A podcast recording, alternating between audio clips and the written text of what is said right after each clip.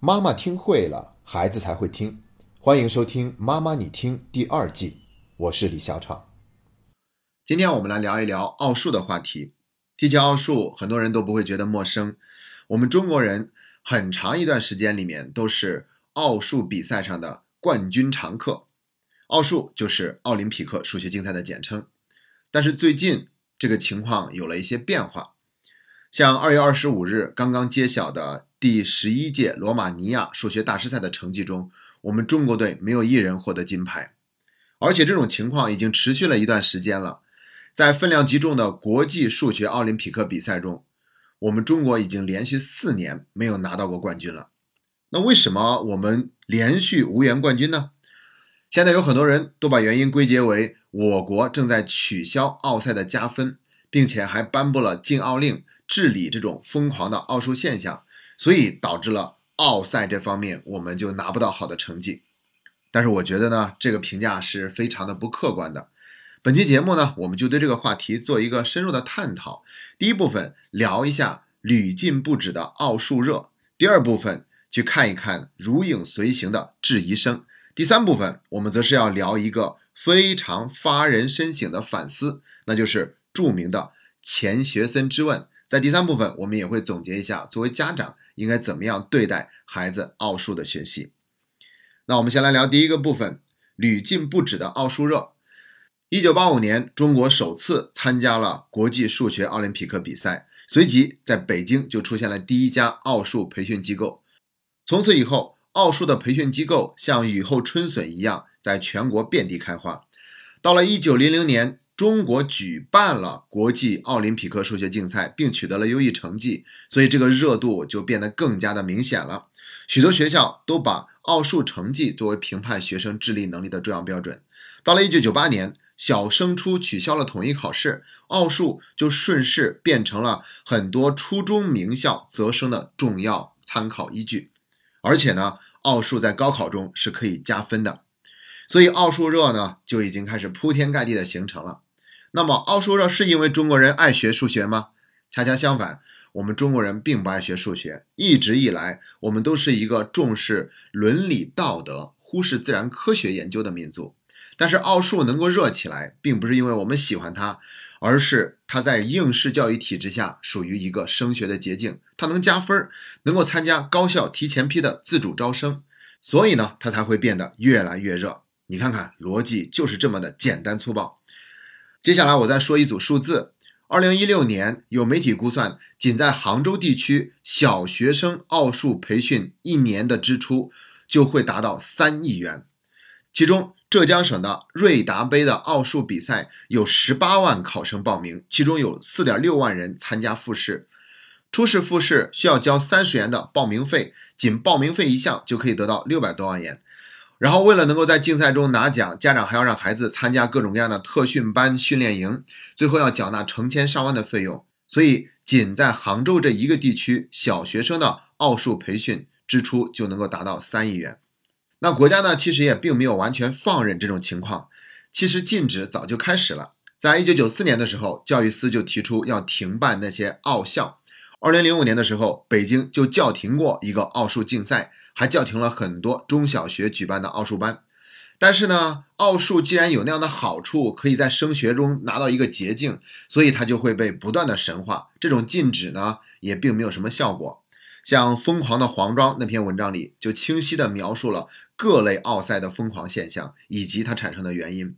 比如在那篇文章里面就提到，清华大学二零一八年的自主招生有三个类型，其中之一就是在数学、物理等学科方面具有学科特长，且在学科奥林匹克竞赛中表现突出的学生。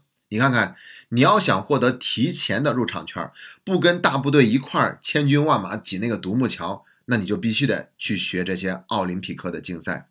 奥赛成绩变成了高校自招的敲门砖。很多家长为了让孩子能够跑在别人前面，在幼儿园阶段就开始让孩子学习奥数，小学六年级就已经学完了高中的数学教材，剩下的时间只是去准备迎接各种数学竞赛考试。在这么疯狂的需求背后呢，则造就了一个巨大的产业。一个数学名师的课时费大概是三小时八千块钱，一年挣个几百万都不成问题。我们所有人都觉得总要有人赢，为什么赢的人不能是我呢？所以大家都在那里拼，不敢懈怠，哪怕因此而变得更加焦虑。这一切都停不下来。奥数热就是我们中国教育竞赛的一个本质的体现。说完了奥数热，我们再进入第二个部分，去了解一下一直以来如影随形的质疑声。其实呢，在以前我们国家总能够在奥数比赛中拿冠军的时候，也是有质疑的声音存在的。比如他们会问：奥数冠军等不等于真正的数学人才？他们能不能成为数学家去做研究？拿了那么多的奥数冠军，那我国在数学研究的顶尖领域也能够占据优势地位了吗？我们能不能拿到更多的诺贝尔奖呢？很显然，我们并没有做到这些，这跟我们现在是世界第二大经济强国的地位很不匹配。到现在，我们得到的诺贝尔奖也就只有莫言的文学奖和屠呦呦的医学奖。还有两个不需要科技含量的诺贝尔和平奖。当然了，我们都知道诺贝尔奖本来就是没有数学奖的。说到这儿，有一个谣言要澄清一下。很多人都说诺贝尔当年之所以没有设置数学奖，是因为他的情敌就是一个数学家。如果他设置数学奖了的话，那么极有可能会颁给他的情敌，所以他就没有设数学奖。这种说法呢，仅仅是一个传说而已。真相是在他那个年代，诺贝尔觉得数学奖没有那么重要，所以才没有设置这样一个奖项。但是现在有两个数学奖都是号称是数学界的诺贝尔奖的，有一个叫做菲尔兹奖，它四年才颁一次，从一九三六年开始到现在已经有四十二位得主了，但没有一个是中国人。还有一个叫阿贝尔奖，是从二零零三年才设置的，一年评一位。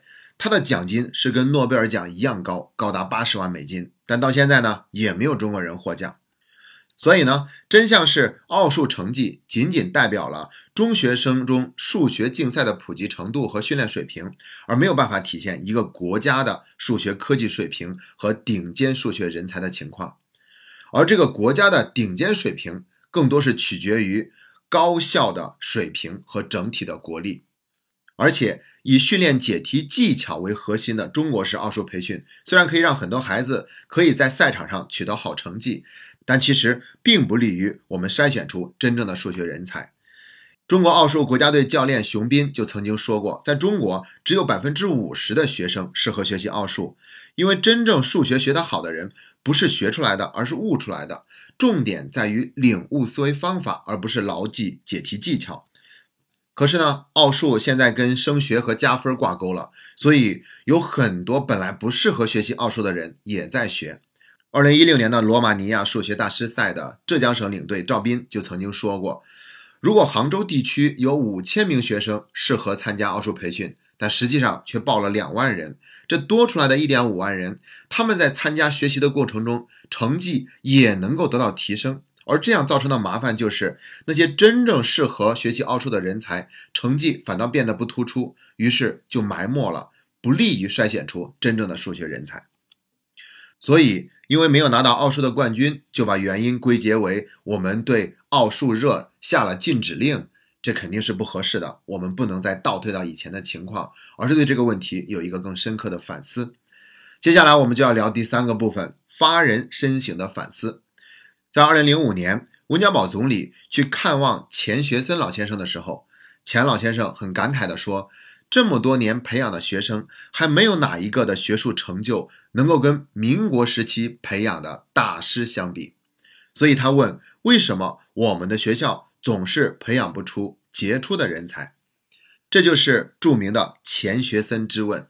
要知道，民国时代呀，的确是大师辈出的，我们现在也都没有超越。但我想呢，奥数热这个现象，从某种程度上大概就能够回答这个著名的钱学森之问。至少我们能够明白，为什么我们中国人并不缺少努力，那么勤奋，却还是达不到世界领先的水平，是因为我们学习的动机跑偏了，学习变成了我们的工具，是一个敲门砖，达到目标的手段而已。我们并没有热爱学习本身。好在现在这个现象已经有所转变了，一流的企业人才的需求正在倒逼过来，要求高校的教育进行改革。过年的时候，我看到任正非接受央视的采访，他就说，他每一次去大学招聘人才的时候，都强烈建议大学校长一定要尽量给更多专业的学生开设统计学，因为这是一门基础科学，就是要去培养这些学生的理性的、科学的思维方式。而且华为发展的这么好，就是因为它非常重视这些基础科学。我们可能无法想象，作为一家企业，华为现在至少有七百多个数学家。八百多个物理学家，一百二十多位数学家，还有六千多位专门在从事基础研究的专家，另外还有六万多名工程师，构建这么庞大的一个研发系统。所以华为的成功，它绝对不是一个偶然。同时呢，我们国家的教育也正在想办法进行深度的改革。因为一直以来，我国的学生学业负担都比较重，评价体系又很单一，学校办学呢都是千篇一律，因此学生的个性和兴趣得不到有效的发展，大家都顾不上了，家长只会对和升学有关的事情感兴趣，所以教育要改革，就必须得切实建立多元的评价体系，推进所有的中小学进行多元的教育、个性化的教育。而对于我们家长而言呢，我们要反思的就是。再多警惕一下自己教育孩子的功利心，不要被这份功利心污染了我们那份初心。要尽量避免拿自己的孩子跟别人家的孩子比较，要尽量从孩子的兴趣入手去培养他，给他报特长班。人生是一场长远的竞赛，哪怕眼前因为尊重孩子的兴趣和个性，没那么多的去跟其他孩子比，使得孩子的学习成绩暂时落在了后面。但你要知道。这种被充分尊重的孩子，他们内心会更有力量，也更愿意热爱生活。从长远来看，他们的人生更有可能笑到最后。今天的节目就到这里，谢谢大家。